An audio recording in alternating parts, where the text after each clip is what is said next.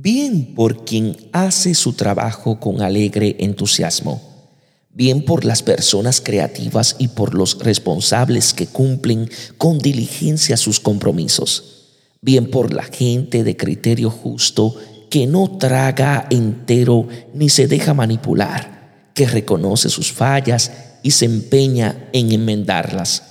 bien por quienes actúan con conciencia crítica y reconocen que son limitados y que se pueden equivocar, pero que deciden corregir sus errores